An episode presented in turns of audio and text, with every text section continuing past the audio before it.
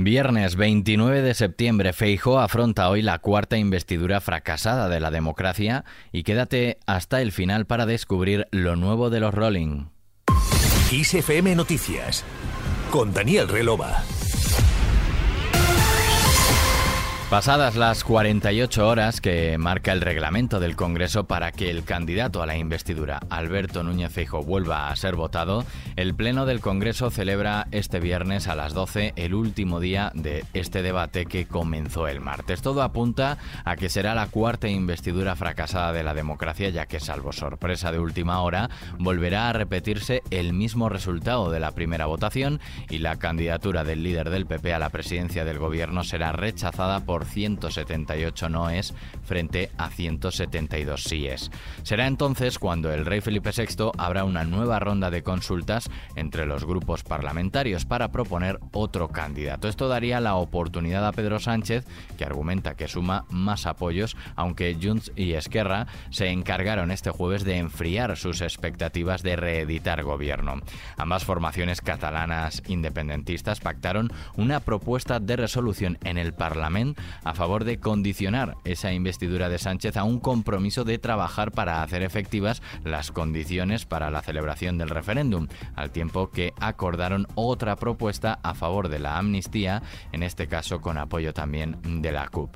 Los socialistas no han tardado en replicar a Junts y Esquerra que por el camino de la ruptura y la discordia no hay avance posible y han reiterado su apuesta por el diálogo y la convivencia siempre dentro de la Constitución. Desde Piden seriedad y responsabilidad tanto a Esquerra como a Junts porque su acuerdo no ayuda, ha dicho el portavoz del partido en el Congreso, Ernest Urtasun. Y ese carril por el que avanzamos es el carril del diálogo, es el carril de la negociación, no es el carril de la, unilateralidad. Y hemos dicho, y todo el mundo lo sabe, que lo que estamos hablando ahora mismo de forma para la investidura es la, superación de esos efectos penales del 2017.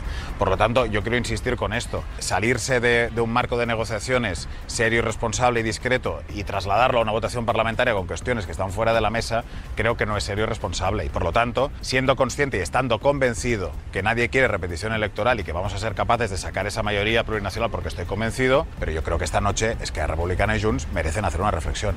Ante este nuevo escenario, con los independentistas catalanes apretando en esas negociaciones con los socialistas, desde el PNV no descartan en absoluto nuevas elecciones. Escuchamos a su portavoz en la Cámara Baja, Aitor Esteban, que respondía así respecto a cómo están las negociaciones de su partido con el PSOE como están, como estaban ayer, y supongo como estarán mañana, por lo menos en lo que atañe a nosotros. Además, ahora también hay que ver cuando decide el rey hacer una ronda, ¿no? No descarto unas elecciones en, en absoluto. Bien sea porque Moncloa puede hacer también su cálculo demoscópico y pensar en un momento determinado que le viene bien así, o porque alguno de los grupos que está negociando, pues, eh, pues bueno, al final no llega a un acuerdo, ¿no? Con el grupo socialista, con el resto de los grupos, etcétera, ¿no?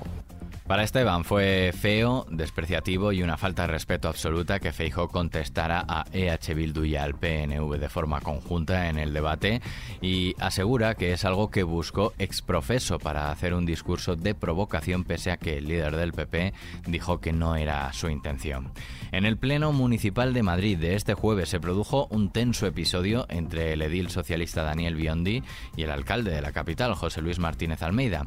Tras acabar Biondi su intervención, en el debate de una iniciativa del PSOE para renombrar el antiguo canódromo de Carabanchel en honor a la futbolista Jennifer Hermoso, el socialista bajó del atril, se acercó al asiento del alcalde, le entregó un documento y le dio varias palmadas en la cara. Así reaccionaba Almeida a este gesto. Señor presidente, creo que se ha producido un hecho que nunca se había producido en este pleno y es que le tocara un concejal a otro en tono amenazante como me ha tocado el señor Biondi la cara tres veces. Ya sabemos el... No, y sobre todo... El Guarden silencio, está hablando el alcalde, por favor. Señor presidente, es que el señor Biondi ya amenazó a un diputado en la Asamblea de Madrid con que le iba a arrancar la cabeza. Es usted un violento en los plenos, señor Biondi, y no se lo voy a permitir. No me vuelva a tocar jamás la cara. Jamás.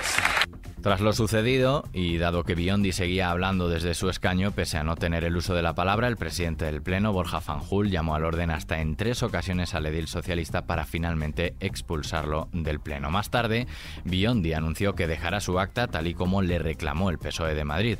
El líder de los socialistas madrileños, Juan Lobato, lamentaba de esta forma el lamentable gesto en los micrófonos de la SER. Yo estoy en política para tratar de dar ejemplo y para tratar de hacer las cosas bien y eso es en lo que creo que tenemos que estar, ¿no? Y hoy pues ha sucedido este, este hecho que, que, es mm, totalmente eh, lamentable y criticable y a partir de ahí pues lo que hemos hecho es tomar decisiones que son duras en lo, en lo personal, pero yo creo que son las justas y las que merece la sociedad de, de la ciudad de Madrid, la sociedad madrileña y la sociedad española también.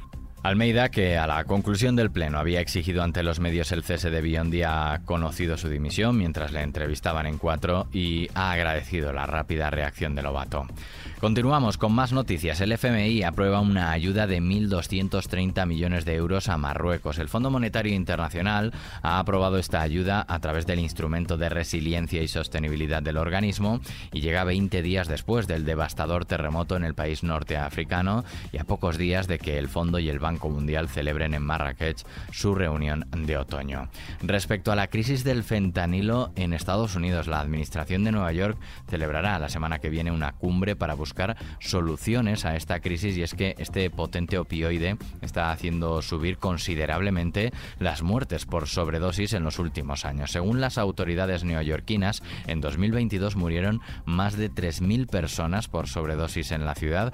Es un récord desde que se recaban los datos y un aumento del 12% respecto al año anterior. En el 81% de esos fallecimientos había presencia de fentanilo. Y el actual año hidrológico que concluirá el próximo sábado en España con cerca de un 11% menos de lluvias de lo normal, después de que el déficit fuera de un 28% a mediados del pasado mes de mayo. Sin embargo, esta brecha se redujo sobre todo en la primera mitad de septiembre. En cuanto al tiempo...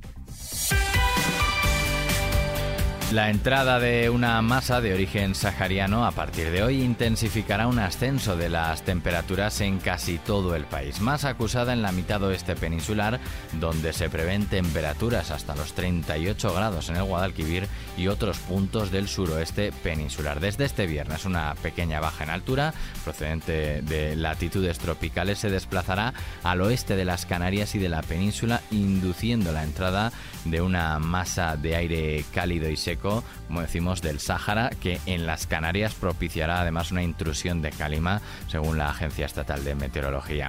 Y terminamos escuchando el segundo single de los Rolling con unos invitados de lujo.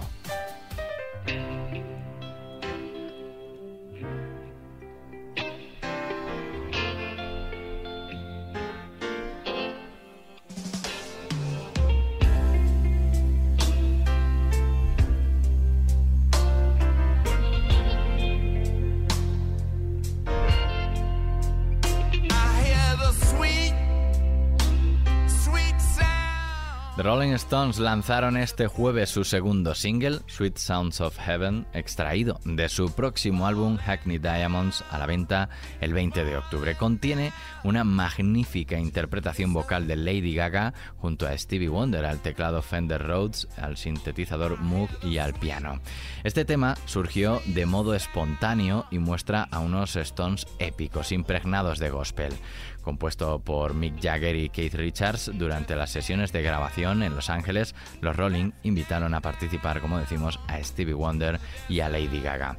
Los Stones presentaron recientemente Hackney Diamonds en un evento retransmitido en directo a todo el mundo desde Londres. Tras la retransmisión en directo se estrenó el vídeo del primer tema, Angry, protagonizado por la actriz Sydney Sweeney y que hasta la fecha cuenta con más de 16 millones de visionados. Dejamos este podcast de XFM Noticias escuchando a los Rolling con Susana León en el control técnico y Daniel Relova quien te habla en la producción. La música y la información puntual y actualizada siguen en XFM. Feliz día.